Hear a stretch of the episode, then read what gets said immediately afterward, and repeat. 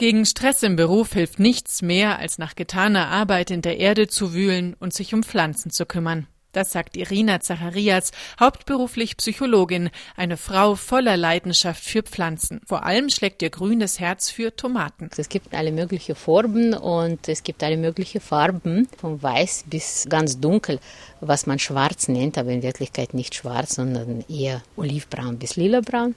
Sehen Sie diese Hängetomate, das ist die gelbe Johannisbeere.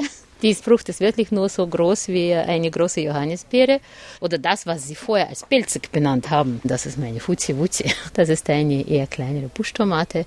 Die ist ein bisschen flauschig. Und äh, Früchtchen sind auch ein bisschen flauschig, grün, gelb gestreift, so wie eine Zwetschge groß ungefähr und von gleicher Form auch. Mit ihrem Mann Walter wohnt Irina Zacharias am Plattenhof bei Ponholz in der Oberpfalz in einem alleinstehenden hellblauen Haus zwischen Mais- und Rapsfeldern. Vögel zwitschern, nur leise ist die Autobahn zu hören.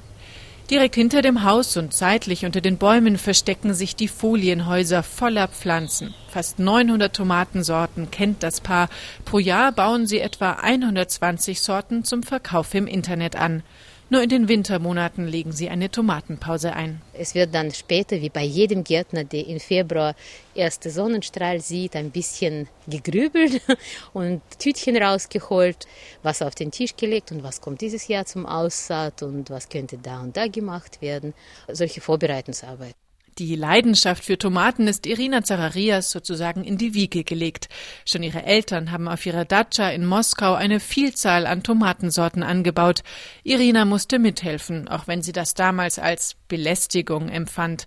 Erst Jahre später, als sie 1994 auf den Plattenhof kommt, erinnert sie sich wieder an dieses Wissen. Erste Zeit hier, außer dass ich Sprache lernen musste, war nicht so viel Aktivität äh, angesagt. Äh, und außerdem, ich habe entdeckt auch, dass äh, Tomaten hier nicht schmeckten.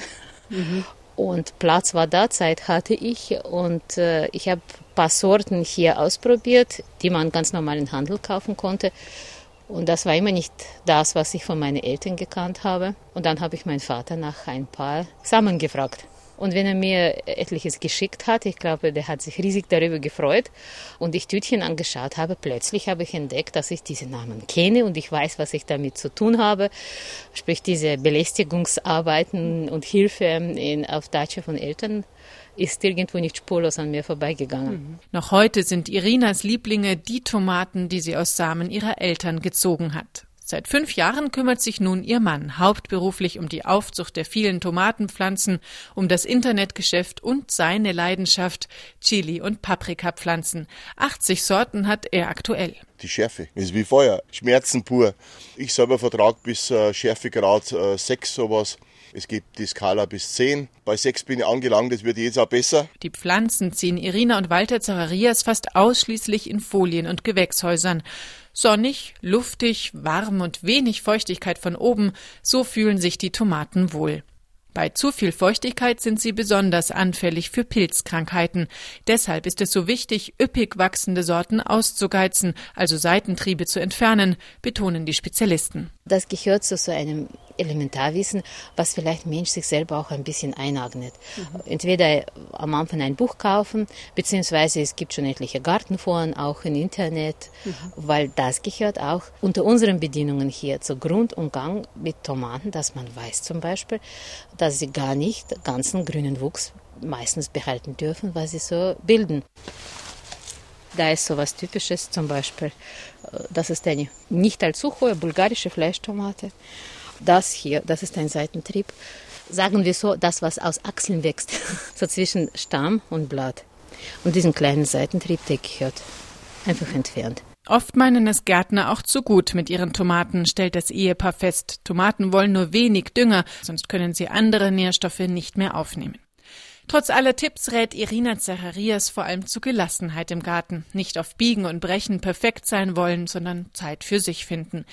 Das Schönste aller Gartenarbeit ist aber definitiv das Ernten, sagt Walter Zacharias. Selbstverständlich, es ist ja immer irgendwo Sinn und Zweck von etwas, dass man das verwenden kann. Auch Ehefrau Irina freut sich auf die bunte Tomatenvielfalt in ihrem Kochtopf.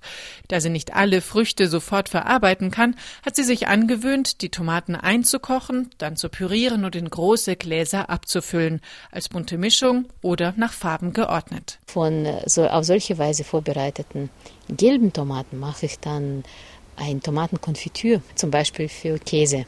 Und da ich Tomaten mit Haut püriere, wird dann für solche Sachen äh, durch sie passiert. Und dann Geleezucker 2 zu 1 genommen, nicht übertreiben. Man kann auch dafür einen Hauch von Chili dazu geben. Dann stellen Sie sich vor, so eine Scheibe Blauschimmelkäse mit einer hellgelben Tomatenkonfitüre mit einem Hauch von Schärfe von gelben Habaneros und ein paar blaue Borichblütchen oder Kapuzinenkräseblütchen dazu und eine Scheibe Baguette mit selbstgemachten Basilikumpesto oder Bärlauchpesto, herrlich.